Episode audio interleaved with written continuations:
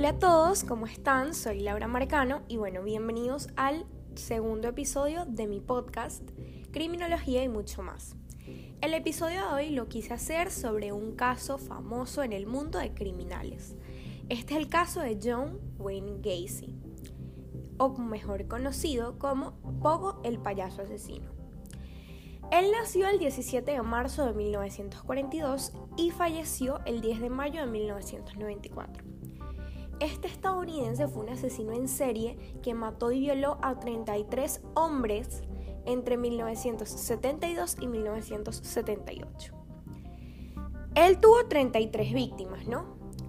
26 de ellas fueron encerradas, bueno, sus cadáveres fueron encerrados en su sótano de su casa, que lo hacía llamar como su cementerio y tres de ellas fueron, fueron lanzadas a un río muy cercano a su casa que luego se descubrió. ¿Por qué se hacía llamar Pogo el payaso? Él hubo una época en su vida que este, quería relacionarse con, con, su comunidad, con la gente, entonces este, se le ocurrió crearse su propio disfraz de payaso y decidió llamarse Pogo el payaso. Hacía varios servicios en, desfiles, fiestas para niños, hasta iba a hospitales a hacer felices a niños. Pues. Vamos a hablar un poco de su biografía. Fue el único varón de tres hermanos en una familia. Este, su esposo, eh, su esposo no, el esposo de su mamá, su padre, no lo quería. él sentía una especie de rechazo de parte de su padre porque este, prefería a sus dos hermanas, como él decía, y bueno, su mamá sí estuvo siempre para él. Este, en su infancia sufrió obesidad, lo que le trajo muchos problemas de, de abuso en el colegio, eh, problemas de salud, cardíacos, todo eso. Y bueno, eh, fue, abusó, eh, fue abusado perdón, sexualmente en su cortada. Pero bueno, este, él tuvo una infancia bastante difícil, se podría decir, y creo que todo eso fue lo que lo llevó a hacer todos los crímenes que pues cometió en su vida. Este, vamos a hablar un poco de cómo empezó su vida como asesino y dónde fue su primera víctima, o sea, todo eso vamos a hablarlo a continuación. Este hombre se casó con su primera esposa esta esposa eh, le dio ser el gerente de la cadena de un restaurante de la cadena de Kentucky Fried Chicken en Estados Unidos que pertenecía a la familia de su esposa. Su primer matrimonio terminó y luego este, fue sentenciado a 10 años de, de prisión por abuso a menores cuando estaba más. Este, luego, después de abandonar, de salir de la cárcel, se mudó nuevamente a Chicago, donde compró una casa, ¿verdad? En un bonito vecindario y se casó por segunda vez con una mujer que conoció, junto a sus dos hijos y bueno, se mudaron con él.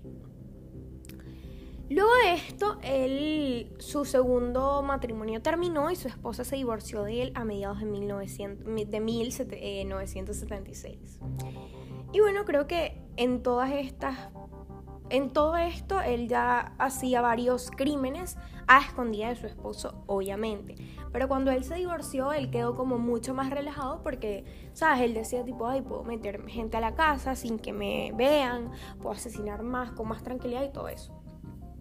Nadie se podía creer, nadie se podía creer que él era un asesino en serio, pues se hacía ver como un hombre, súper simpático, buena vibra, amistoso, o sea, se veía como alguien cero capaz de hacer todas las atrocidades que hizo. Pues como les dije, él se, se hizo payaso, o sea, era súper conocido, tenía muchos amigos, vecinos, hacía fiestas en su casa y creo que esto fue lo que inició a meter duda en todos sus compañeros, en todos sus amigos, porque ¿qué sucede? Cuando él hacía fiestas en su casa, ¿verdad? Él, como él escondía todos los cuerpos, los cadáveres de sus víctimas en el sótano, pues obviamente se sentía el olor a muerto O sea, se sentía, pero él decía, ay no, eso es humedad que tengo en el sótano, ay no, esos son animales muertos que he cazado, o sea, inventado cualquier cosa, pero en realidad este, eran cuerpos de seres humanos, pues. Y bueno, su caída al fin llegó en el 1700 en el 1978, perdón. y bueno, esto pasó porque un chico llamado Robert, Robert Paist este, mm, desapareció. Él le dijo a su mamá que, que iba a una entrevista de trabajo a casa de este John Wayne Gaze. Y eh, su mamá fue directamente a la comisaría a decir que él había ido a esa casa y no había regresado, ¿verdad? Entonces, este, mm, nada, eh, se le creó una orden de registro a su casa para registrar este, la casa y pues descubrieron los 27 cuerpos, si no me equivoco, 27 o 28 cuerpos. Y este, encontraron los otros cuerpos, eh, que eran como cuatro o tres cuerpos, en el lago cercano, en el río cercano. Entonces, en el el 22 de diciembre de 1978, Gaze acudió a sus abogados y confesó sus crímenes, o sea, todos sus crímenes, y fue sentenciado a 21 cadenas perpetuas y 12 penas de muerte. Entonces, bueno, eh, él en la cárcel, ¿verdad? Pasó toda, obviamente pasó toda su vida en la cárcel hasta morir. Y em, bueno, no, no, no toda su vida, sino lo que le quedaba de vida hasta que le inyectaron una, una inyección con una sustancia letal con la que pues obviamente él murió. ¿Por qué mucha gente dice que este es el payaso detrás del payaso de Pennywise de It? Pues simple, él cuando estaba en la cárcel, él le gustaba mucho dibujar y pintar.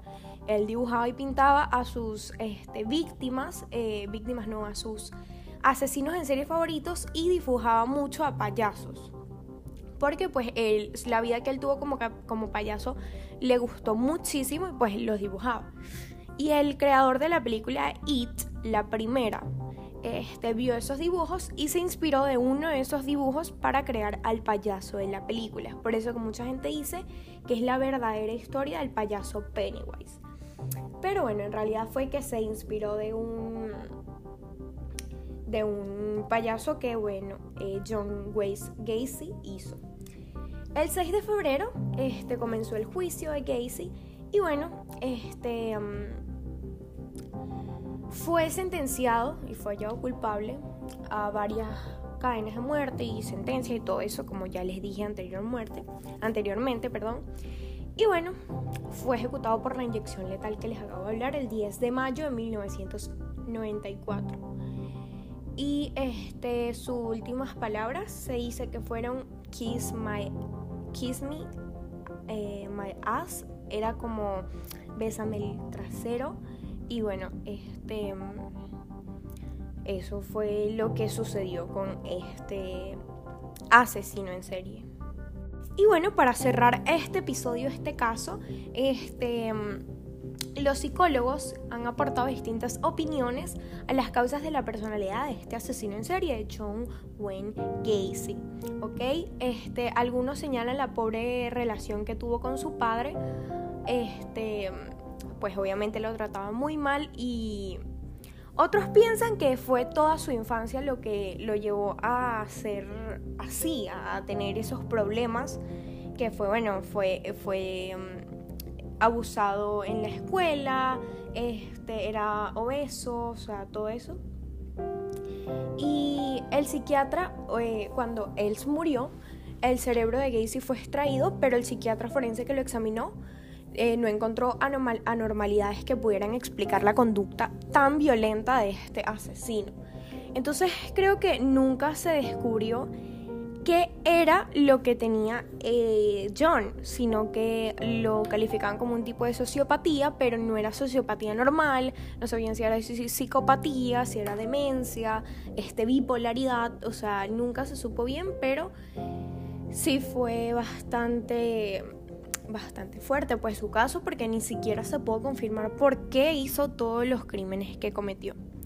Pero bueno, sin más que agregar, muchas gracias por escuchar este segundo capítulo. Espero que les haya gustado muchísimo. Si fue así, regálame un me gusta para yo saber que te gustó. Y bueno, este, te espero en el tercer capítulo para hablar un poco sobre algunas entrevistas que le hice a algunas criminólogas. Eh, también voy a hablar de unas encuestas, voy a hablar también de las diferencias entre criminología y criminalística. Entonces, bueno, si no te lo quieres perder, está muy pendiente. Chao.